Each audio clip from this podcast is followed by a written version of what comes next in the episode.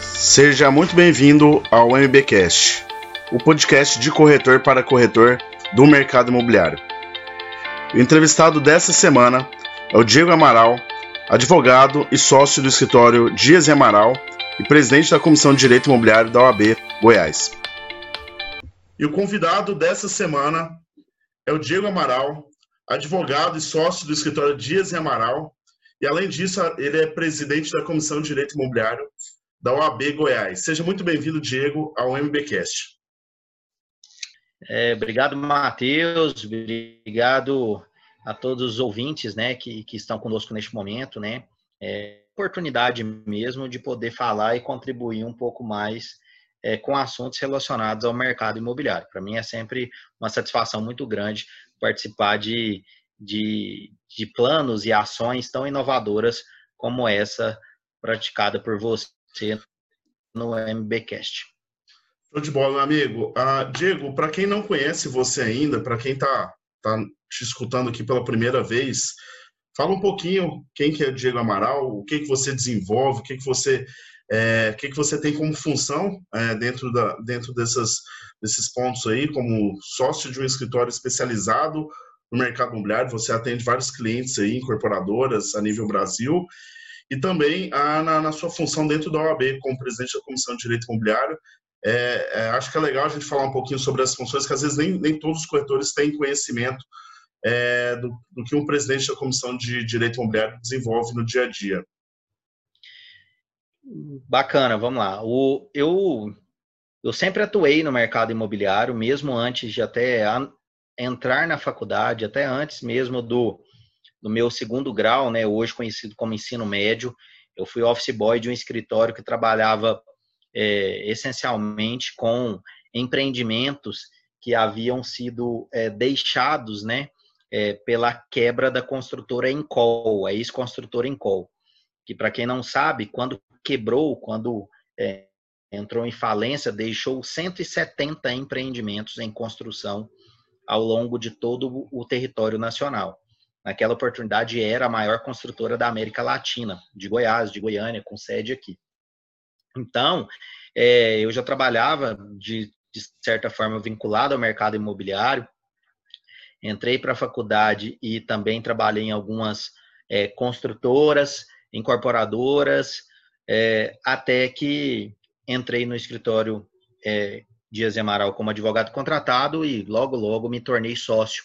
É, e, e, e, rapidamente a gente, é, até então era um escritório que atuava muito no mercado imobiliário, mas não essencialmente no mercado imobiliário. A gente decidiu sim atuar essencialmente no mercado imobiliário. Então, hoje eu, eu, eu falo que a gente atende é, o mercado empresarial imobiliário, né? São imobiliárias, construtoras, incorporadoras, em todos os seus aspectos. Por coincidência, hoje almoçava com um, um cliente e ele estava perguntando, mas Diego, a gente consegue fazer com vocês lá toda a fase de estruturação do negócio? Sim, a gente faz toda a fase de é, due diligência, de análise de terreno, para ver se tem algum problema, certidões e tudo mais. Depois toda a fase de estruturação contratual, né? Contratos de permuta, termos de, de, de acordo de cotistas, é, de parcerias para loteamento, é, o ajuste entre as partes, parceiros, é, sejam eles é, várias empresas, ou sejam eles pessoas físicas com a empresa empreendedora, até o pós-venda, né? Que é o que a gente chama do consumerista imobiliário, que são as ações muitas vezes demandada por, demandadas por clientes consumeristas que buscam aí é, rescisões contratuais, revisionais, com, é, é, revisionais de contrato, entre outros tipos de ação. Então, a gente está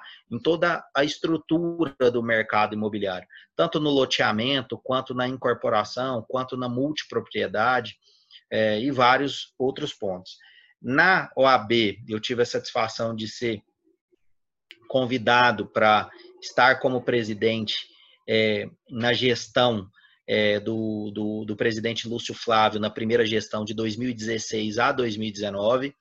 É, realizamos lá um trabalho de, de, de realmente é, entendimento dos advogados que atuam neste mercado sobre o que é o direito imobiliário, onde ele se aplica, a melhor é, as melhores discussões e práticas do mercado, buscando sempre ali a boa fé contratual, entre outras questões. Realizamos grandes eventos, é, congressos, congressos em nível nacional, e, e com isso foi reconduzido para estar também na presidência no triênio 2019 até 2021, né? Encerra em dezembro do ano que vem. Ao todo, nós vamos ficar aí seis anos na presidência da Comissão de Direito Imobiliário, com essa função precípua, que é a aproximação dos advogados com o mercado em si, o entendimento geral, sem deixar de, de realizar network, é, parcerias, é, desenvolvimento pessoal, é, palestras né, de, de grandes autoridades nacionais para que o, o mercado goiano seja cada vez mais qualificado nesta área, entre outras questões. Estou também como é, conselheiro jurídico da CEBIC, que é a Câmara Brasileira da Indústria da Construção. Uhum. Então, geralmente, cada estado indica aí dois ou três advogados, né, por meio das associadas à CEBIC, que são ADEMES, né, a Associação uhum. das Empresas do Mercado Imobiliário de cada estado, Sinduscom ou mesmo Secov. Eu sou indicado pela ADEME Goiás, então é muito bacana, porque a gente consegue é, uma interlocução com todos os estados, né, os representantes de cada estado, para uhum. entender como está funcionando o mercado imobiliário, principalmente nesse país de tamanho continental que nem o nosso. Né? Nem sempre o mercado imobiliário é o mesmo em cada local costumo brincar muito com um exemplo clássico, né?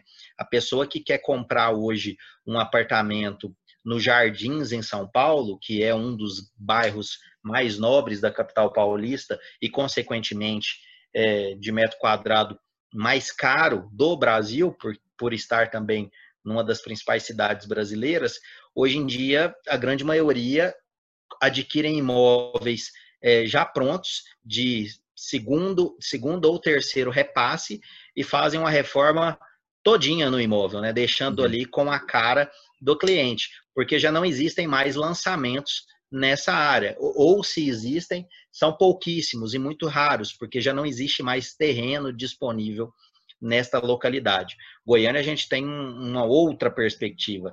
É, a bola da vez talvez seja o setor marista na nossa capital, que ainda tem inúmeros terrenos e cada dia que passa a gente vê um lançamento mais interessante do que o outro. Então, a gente ainda tem a possibilidade de ter aquele sonho e concretizar o sonho de querer morar em determinada localidade da cidade em um imóvel extremamente novo, ser o primeiro morador daquele imóvel.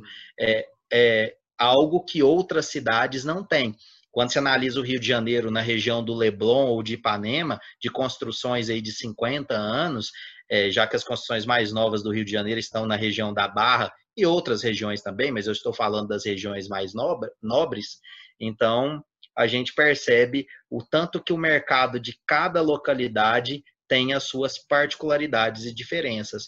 E é isso que a gente tenta entender, né, claro, com o viés jurídico, né, o viés de, de análise ali pelo setor, pela esfera trabalhista, tributária e imobiliária, civil, de cada região, do que está acontecendo, do impacto é, jurídico em cada situação. Então, o, o, a CEBIC também ajuda muito nessa questão. Né? O fato de ser conselheiro lá e das reuniões serem trimestrais faz com que a gente tenha uma noção geral em nível Brasil. Fora isso, muito por conta da multipropriedade, é, a gente lá no escritório, nos últimos anos, atuamos, a, a gente atuou, né, é, para é, é, formular a frase correta aqui, né, a gente vai pensando e falando rápido, às vezes escapa alguma, alguma coesão no português distorcida, mas a gente atuou em vários estados nos últimos anos. Só para você ter uma ideia, em 2019 a gente atuou em 26 estados dos 27 da federação. 2018 a gente já tinha atuado em 17 estados. Só no interior, só no, no estado de São Paulo, né, capital e interior, foram mais de 200 cidades. Isso muito por conta da multipropriedade, que são ações movidas por consumeristas. Isso faz com que a gente acabe é, ganhando uma aproximação com os tribunais é, de cada estado, entendendo um pouquinho as particularidades. Aquele tribunal que é mais lento ao julgar um processo, aquele que é mais rápido, aquele que, que, que, já tem um entendimento consolidado sobre determinado assunto, aquele que ainda é dividido em relação a esse assunto.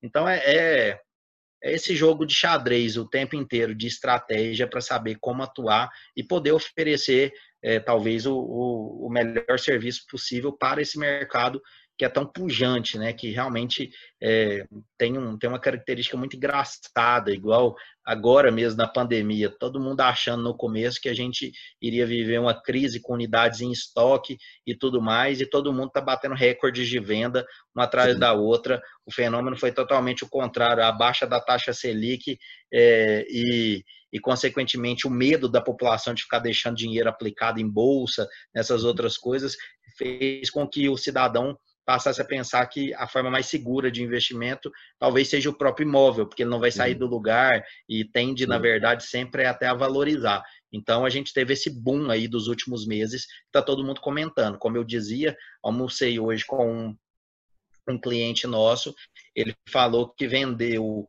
em julho, é, a, a, é, enfim, nos últimos meses todos aí, de, a partir de julho, ele disse que vendeu mais do que ele vendeu o ano passado de 2019 inteiro. Então é loucura, né? Muito interessante.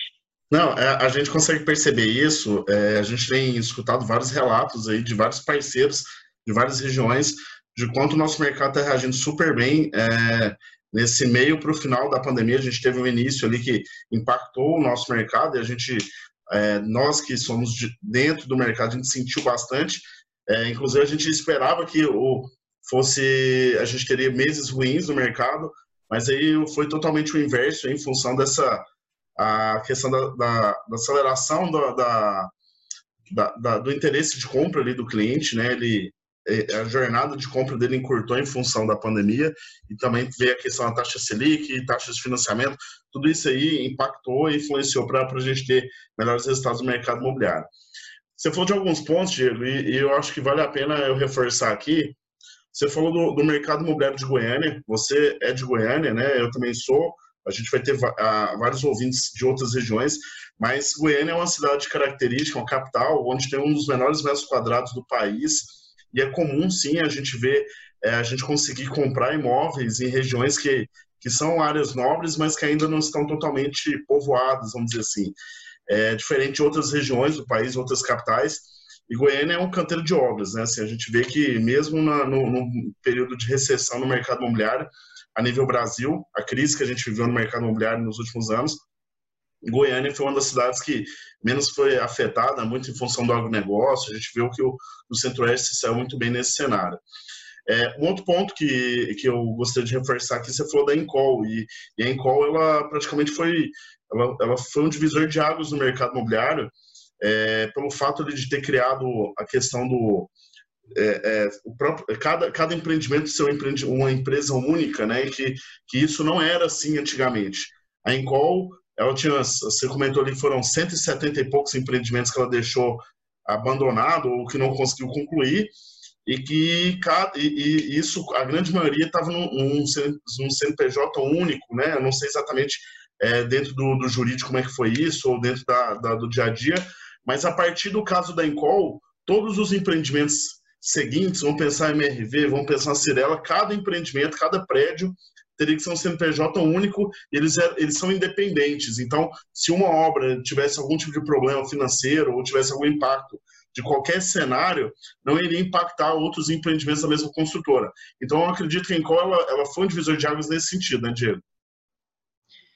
Sem dúvidas. Na verdade, a quebra da Encol, ela, ela realmente é um marco para o mercado imobiliário nacional, independente de qualquer independente da área maior de atuação, ela tinha muitos empreendimentos no Nordeste, na região de Salvador, muitos empreendimentos no interior de São Paulo, mas independente de qualquer, de qualquer é, região, ela foi um marco porque a partir de então passou-se a pensar é, uma, uma coletividade de legislações e de entendimentos de proteção ao consumidor.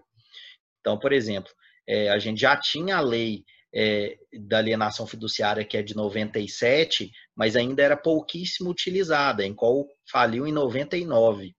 Então, passou-se a utilizar muito a alienação fiduciária, passou-se a utilizar demais a figura da SPE, que é a Sociedade de Propósito Específico, com constituição específica em relação àquele empreendimento, para que não houvesse realmente a confusão do patrimônio da empresa com o da SPE, ou, ou melhor dizendo, com o do empreendimento.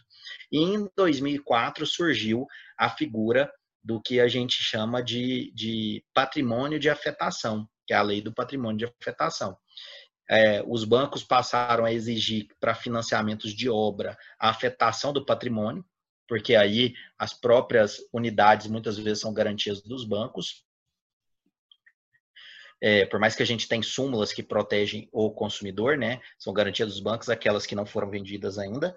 É, e, e para isso, que a figura do, do patrimônio de afetação tem muito uma característica muito similar da SPE, mas talvez que com uma fiscalização muito mais rígida, porque ela vem é, é, através, na grande maioria das vezes, claro que pode ser instituído sem nenhum financiamento bancário, mas vem muitas vezes com os financiamentos bancários, então os bancos querem saber para onde que está indo o dinheiro, como está fazendo, e aí é, isso fez com que se evitasse as famosas pedaladas que a Encol acabou fazendo, né? Acabou dando, que era pegar dinheiro de um empreendimento A, colocar no empreendimento C, que já estava em fase de acabamento e precisava de ingestão de dinheiro, e, e assim, consequentemente, consequentemente, e ela não aguentou se sustentar pegando uhum. dinheiro de um empreendimento e colocando no outro. Hoje, a gente tem essa coletividade de normas é, e de fontes do direito que realmente protegem o consumidor para que, que o dinheiro empregado em determinada obra seja de fato, efetivamente, é, é, utilizado naquela obra, seja via uma SPE, seja via uma SCP, que é uma sociedade em conta de participação, mas sempre vinculado àquela obra. É, e isso realmente foi um divisor de águas, né? Quando a gente fala de, é, dessa situação de você não poder migrar recursos de um empreendimento para outro, porque é comum, às vezes, você ter um lançamento muito bem sucedido e ali ter recurso suficiente para para fazer uma série de, de situações do empreendimento, enquanto outros que às vezes não teve. Então, e, é, são algumas situações, é, e, e, isso geralmente acontece dentro da mesma construtora, e em qual ela fez essa migração de recursos que eu acredito que foi um dos principais motivos aí dela não ter conseguido se manter no mercado, né? Então, é, é, a gente falando em qual é muito importante, é, acho que é o, é o, primeiro episódio que a gente cita o, o, case da Encol e ela é um grande divisor de águas no nosso mercado. É, você já participou do nosso evento, né, Diego, o MB Summit Brasil, e, e, como você é muito especializado, hoje você é focado 100% no mercado imobiliário, como você comentou, é, teve algumas mudanças na legislação. Acredito que você fala bastante sobre a questão do, da lei do distrato, teve uma mudança recente, não sei exatamente quando isso aconteceu, e, e, e o distrato foi algo que aconteceu muito, é, de forma muito comum, muito usual, é, durante os últimos anos, talvez os últimos cinco anos, a gente teve um volume de distratos muito altos, é, por parte dos clientes dentro das, dos imóveis na planta. O que, que mudou isso na prática? Se você quiser aprofundar um pouquinho mais sobre esse ponto na, na visão jurídica, acho que seria interessante para os nosso, é, nossos corretores que acompanham aqui entender um pouquinho mais dessa mudança. É, a, o mercado imobiliário é engraçado. Eu para falar sobre distrato, geralmente eu falo, eu faço, eu volto um pouquinho há 10 anos. É, e faço isso em palestras, em eventos, de forma mais lenta, é, mas vou tentar resumir aqui o que, que eu quero dizer, pelo menos a ideia. Então, como eu estava falando, assim, tinha aquela regra dos 30%, né? E não. Gente, é, ninguém, ninguém desistia da compra, porque quando, quando a pessoa não queria mais ou não dava conta mais de pagar eventualmente, é, ela conseguia facilmente vender o ágio. A gente estava vivendo um boom imobiliário. O que se questionava muito naquela época, diferente de distratos, que não existia naquela, naquela oportunidade, era muito mais a, a, o pedido por parte do consumidor de devolução da comissão de corretagem. Vários consumidores ajuizaram ações na justiça, falando que ele ele adentrou ao apartamento decorado, ele já sabia que ele ia comprar, que o corretor não ajudou em nada, e que não tinha por que ele pagar a comissão de corretagem, principalmente aquela comissão de corretagem destacada no ato, né, o que a gente chama de comissão paga no ato. Então ele dava o cheque para não perder o negócio, mas depois movia uma ação pedindo principalmente principalmente contra a imobiliária, vez ou outra ele colocava algum corretor do processo, né, do, do processo como um todo é, na ação judicial e pedia essa devolução. Essas ações foram tantas que o STJ, Superior Tribunal de Justiça, pediu para suspender todas no Brasil inteiro até que ele, STJ, julgasse, falasse o que, que era devido. O STJ julgou isso em 2016, em setembro de 2016, dizendo que é devido à cobrança de comissão de corretagem do comprador do imóvel. Não é obrigatoriamente o vendedor que tem que pagar essa comissão de corretagem.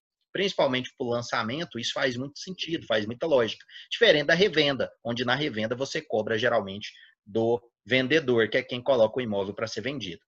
Então, na verdade, a gente começou a vivenciar a problemática do distrato em 2014, de forma mais robusta.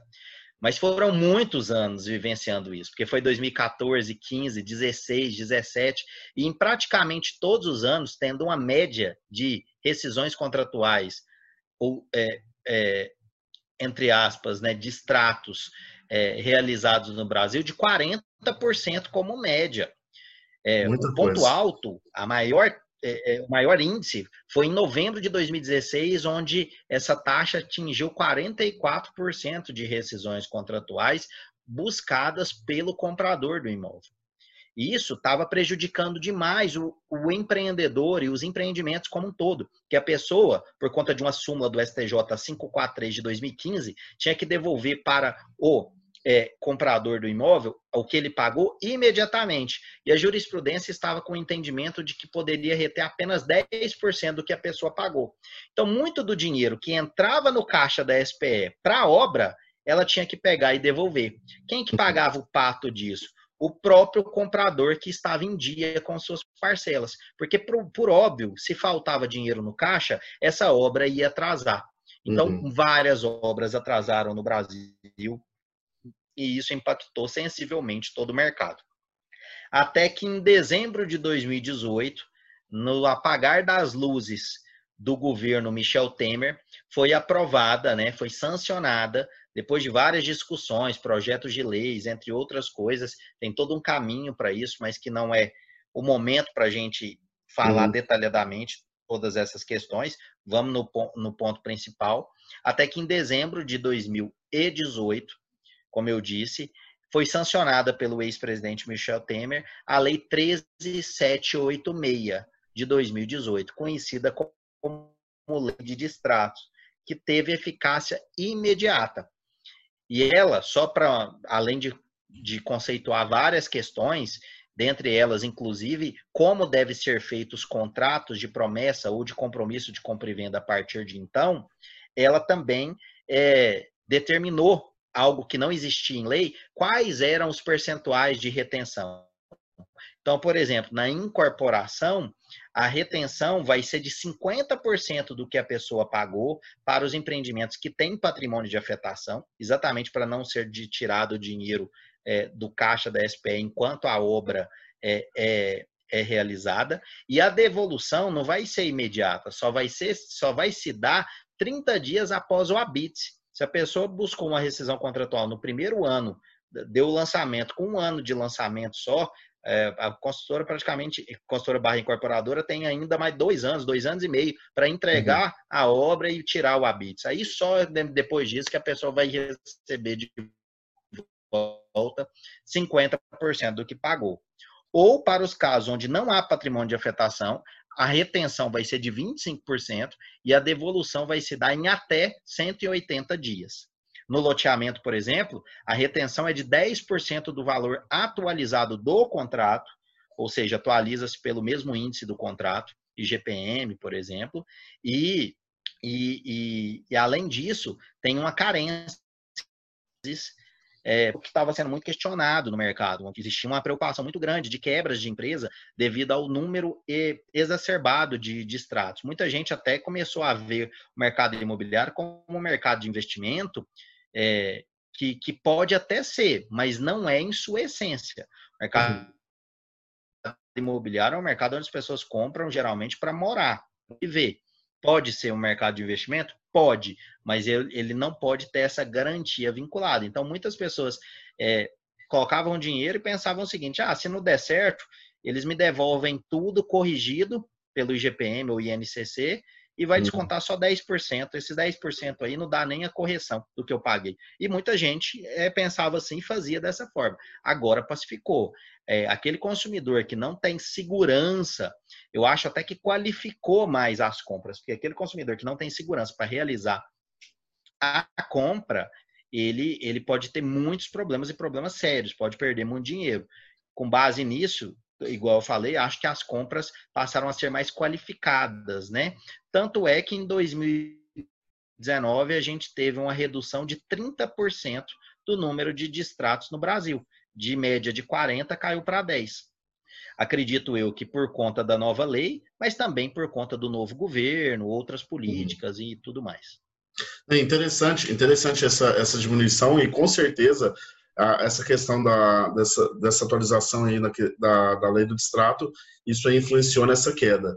Inclusive, assim, você colocou alguns pontos em relação a 50%, quando tem patrimônio de afetação, ou 25%, é, mas eu já tive, eu trabalhando com corretor na ponta, e eu trabalhei em incorporadoras que tinham ações dentro da bolsa, então, assim, é, é capital aberto, que atuava a nível Brasil, e o cliente ele achava muitas das vezes que que era esses 10, na época era 10, 20 ou 30%, isso em 2011, ele achava que era cláusula abusiva da parte incorporadora é, pagar tão pouco do que ele já pagou, vamos dizer assim. Mas ele esquece que a cadeia produtiva do, do mercado imobiliário ela precisa desse recurso para se construir um prédio e isso impacta todo o Brasil. Né? Quando a gente está falando de, da, da área de construção civil, é uma grande parcela do PIB brasileiro. Então, quando isso afeta a construção civil, afeta todo o Brasil. E, e tem alguns pontos também que é importante a gente colocar, que também isso alterou o cenário de pagamento de comissão. Isso falando diretamente para quem atua na venda do, do, mercado imobiliário. Que boa parte das vendas, boa parte da, das comissões, elas não estavam dentro do contrato de compra e venda. Elas vinham à parte. Então, o corretor fazia o pagamento ali, tinha, assinava dois, dois contratos o contrato de compra e venda e o contrato de intermediação, e eram contratos à parte, né? Então, é, o, o, que eu comecei a perceber é que muitas incorporadoras ajustaram para colocar esse valor dentro do contrato, porém o corretor teria que emitir a nota fiscal para englobar isso dentro do, do contrato. É, até porque quando não se faz, uhum. o, quando, quando se faz separado a questão da intermediação, o que volta para o cliente quando ele faz o distrato é sobre o que está no contrato, ou seja, a comissão ele já já está fora do contrato, então aquilo ele já perde imediatamente. É, por ser um serviço prestado, o corretor tem, a imobiliária, o corretor tem direito à integralidade dessa comissão, né? É isso mesmo. É, esse é o raciocínio. Legal. É, é, hoje, assim, Diego, você comentou que a, a, o seu escritório atua a nível Brasil e a gente tem várias regionalidades dentro do nosso país, né, várias particularidades de, é, culturais. Quando você, eu sei que o seu escritório hoje é um, tem um, um, papel fundamental e uma influência muito grande, é, o escritório Dias Amaral, na, na questão do apoio, inclusive na, na criação de um plano diretor, orientando a, a, os players ali do mercado, seja o governo, inclusive seja as incorporadoras, e inclusive também a ADM, Secov, enfim, exatamente. Acredito que é, Secov também, né? Mas a, a DEM, todos os players integrantes do mercado imobiliário. Quando a gente fala de plano diretor, que é um plano municipal, quando a gente coloca isso para outras regiões, para outros estados, que são cenários totalmente diferentes do cenário de Goiânia, vocês também conseguem fazer esse acompanhamento, esse suporte também, Diego? Conseguimos, sim. A gente atuou, por exemplo, no, é, tem, tem atuado né, no plano diretor de, de Jataí, já atuou no plano diretor de, de Trindade é, e de outros estados também, é, não só de, de cidades do estado de Goiás. É claro que, que, que, a, que a gente que é importante conhecer a cidade e tudo mais. Isso não é, não é tão difícil de se fazer, né? Assim, com, com uma pesquisa mínima, com uma visita à cidade, você já conhece, consegue entender a estrutura é, os bairros nobres, os bairros de classe média, a periferia, é, e como que isso deve ser orquestrado dentro de um plano diretor. Então, quando a gente atua em assessorias de plano diretor, a gente busca primordial, primordialmente, né, é, que seja cumprido ali o que prevê a Constituição, ou seja, a legalidade do plano a gente tenta assessorar para que não ocorra nenhuma emenda, nenhuma decisão que possa contrariar o que a Constituição Federal estabelece e que outras legislações aplicadas à matéria também estabelece. Então, não é somente a visão é, ampla da cidade do ponto de vista comercial ou arquitetônico, tem toda a visão jurídica do próprio documento. Então, essa assessoria ela passa a ser tranquila nesse sentido, né? Porque a gente é, analisa todos os, os pontos ali para ver se realmente estão previstos, né? A, áreas de crescimento, área de expansão urbana, como que vai ser, como que vai girar, é, é, votação em cima disso, é, audiências públicas é, para que haja a, a conversa com é, o cidadão, né? Para que ele possa participar de todo o processo, entre outras questões. E quando a gente fala de plano diretor, assim, é, é, muito importante. A gente teve até uma discussão muito saudável no evento que nós fizemos em Goiânia, é, que inclusive teve até um advogado do seu escritório que, que foi indicado e esteve conosco lá junto com, com o pessoal do Secov, enfim, foi um tema muito, muito bem discutido lá. Quando a gente fala de plano diretor, a gente está falando de muita, muita coisa envolvida de forma política. E a gente sabe que, que a política ela está é, envolvida em todos, a, todas as áreas e todos os aspectos da sociedade.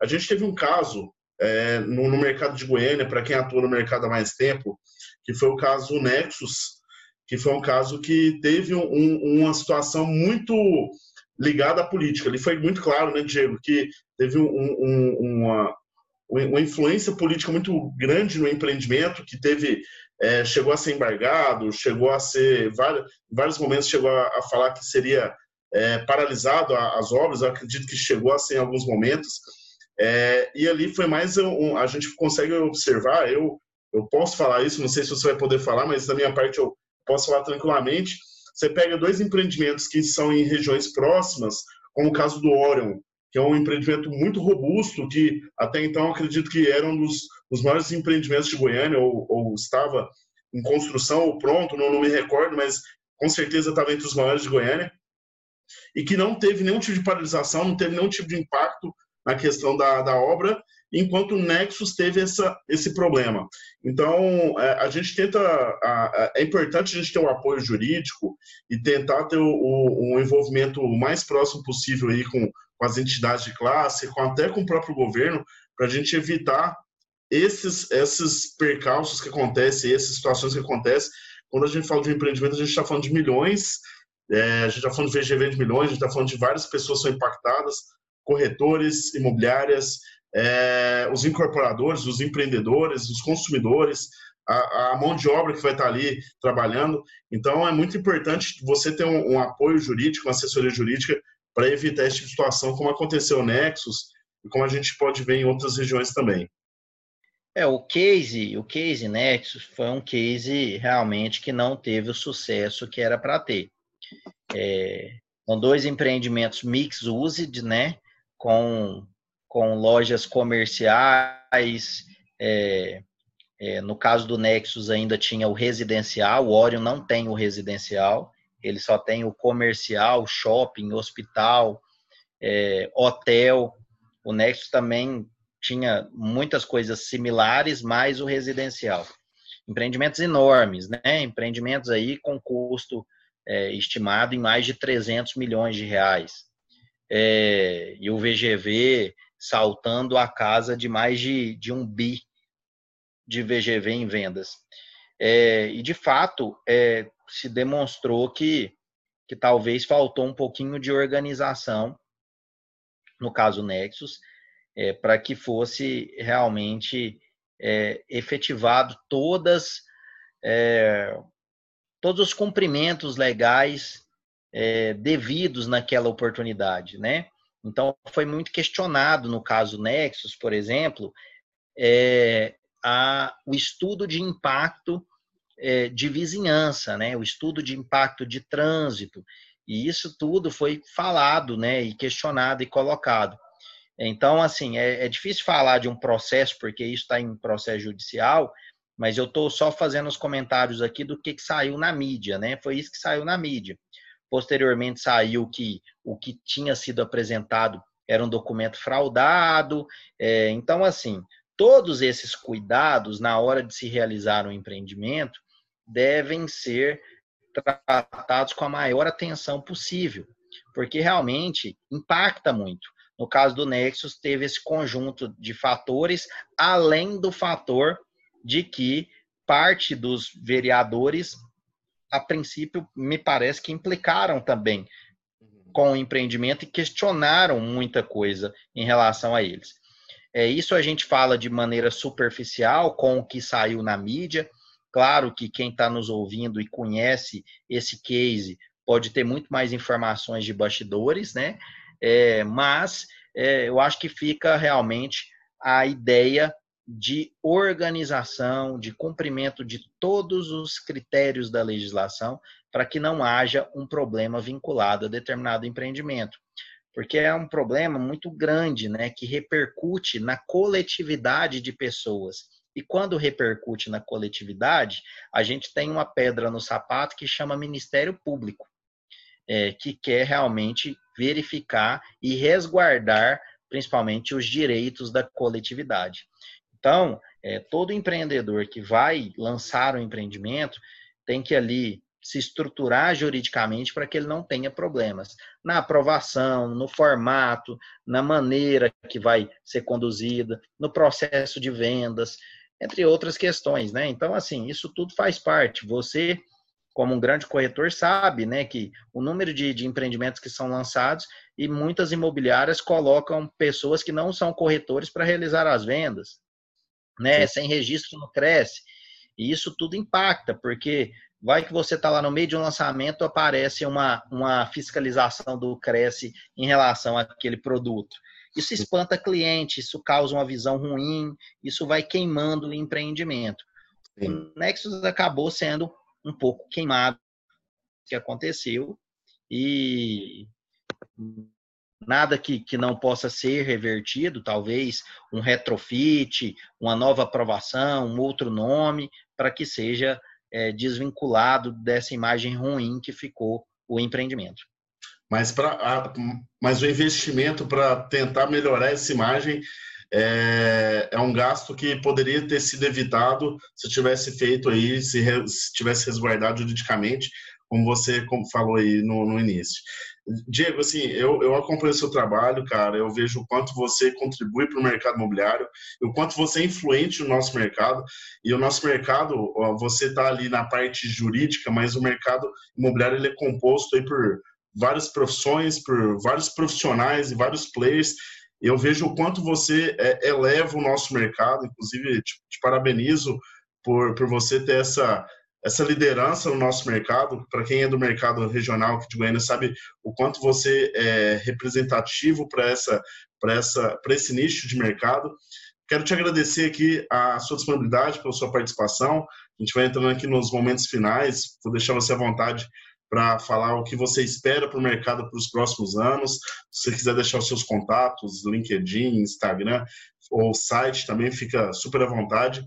E eu espero que quem nos escutou aqui tenha gostado desse bate-papo, que para mim foi uma aula. Você sempre está trazendo informações atualizadas para o nosso mercado e sempre com muita riqueza de detalhes. E obrigado mais uma vez pela sua participação. Bom, Matheus, eu Deixa eu começar pelas, pelos contatos, né? É, o nosso site do escritório é diaseamaral.adv.br.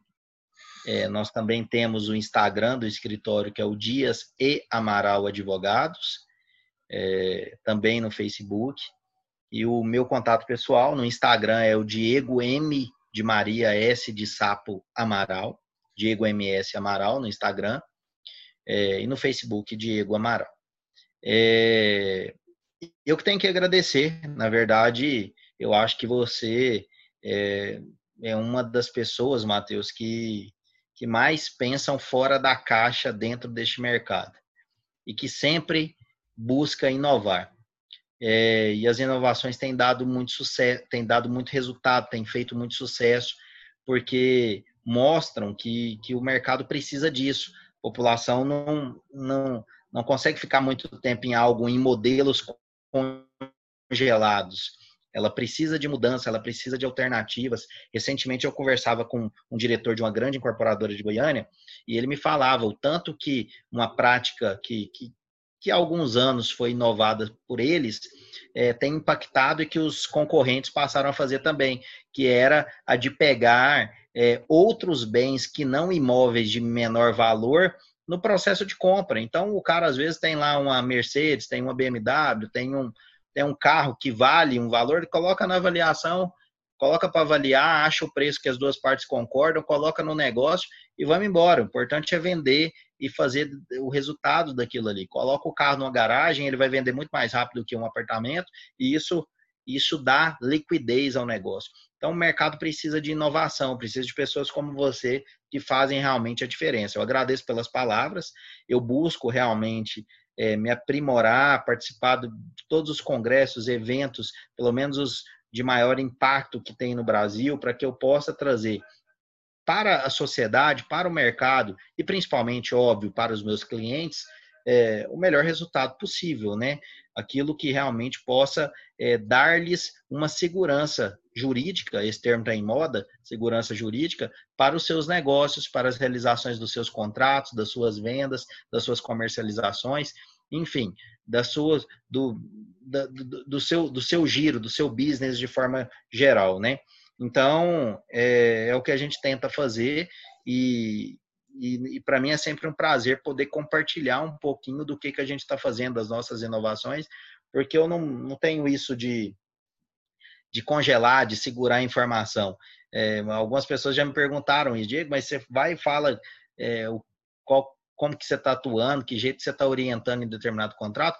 Eu falo, porque exatamente esse mercado, ele é muito é, é, mutante, né? Então, amanhã ou depois, o que eu falei hoje também não vai estar servindo mais. Eu vou precisar de uma nova inovação.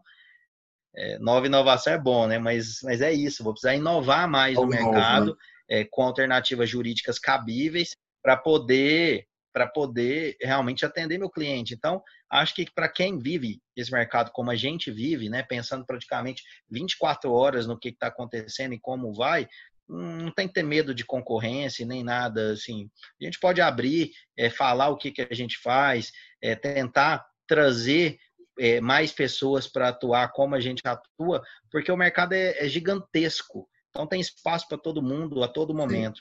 Então para mim é um, sempre um prazer poder participar dos, dos eventos por você criados é, e idealizados por você e poder contribuir com quem, com quem gosta disso, gosta de saber, gosta de ouvir, gosta de compreender como que, que o mercado está tá andando é, no cenário atual, né? Neste é, momento de pandemia, visualizando o que, que a gente tem pela frente. Você me fez a pergunta, como que você espera o mercado nos próximos anos? Eu acredito que a gente vai ter pelo menos cinco anos de boom do mercado imobiliário, com lançamentos é, com nós já estamos nós já estamos no final do ano de 2020, mas e já tiveram no segundo semestre vários lançamentos. Acredito que 2021 vai ser um atrás do outro é, e com demandas para aquisição destes destes, destes produtos. Então, acho que o momento de adquirir imóvel é agora, antes que eu tenha uma, uma valorização maior dos produtos e o metro quadrado fique mais caro para o consumidor.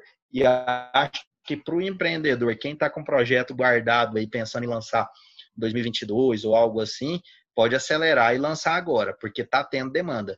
Como eu disse, a taxa Selic baixa, a possibilidade de financiamentos imobiliários cada vez com, com valor mais baixo e principalmente a insegurança em aplicar ações diversas do mercado imobiliário, seja em bolsa de valores, seja em dinheiro em, em mercados flutuantes, né, é, que essa pandemia causou na população, está fazendo com que várias pessoas busquem a aquisição do imóvel, seja para moradia, seja para o investimento. É, e é muito perceptível e essa, essa questão mesmo. A gente está falando aí de seis, sete meses de pandemia e o quanto o nosso mercado mudou, evoluiu nesse período. Então, se a gente for fazer uma projeção para os próximos cinco anos, a gente vê com, com muito otimismo que o mercado realmente ele está precisando de mais inovação, mais projetos diferentes e mais pessoas que pensam de forma coletiva, né, Diego? E, cara, te agradecendo mais uma vez aí pela, pela participação, é sempre um prazer estar com você. E realmente, quem nos escutou aqui até o final, aprendeu uma aula aí sobre mercado imobiliário na parte jurídica, viu? Valeu demais, viu, Matheus? Pode contar comigo sempre. E obrigado a todos vocês que puderam nos ouvir aqui, tiveram a paciência de nos ouvir e enriquecer ainda mais esse debate saudável que a gente teve aqui. Show de bola, meu amigo. Obrigado. Um abraço, viu?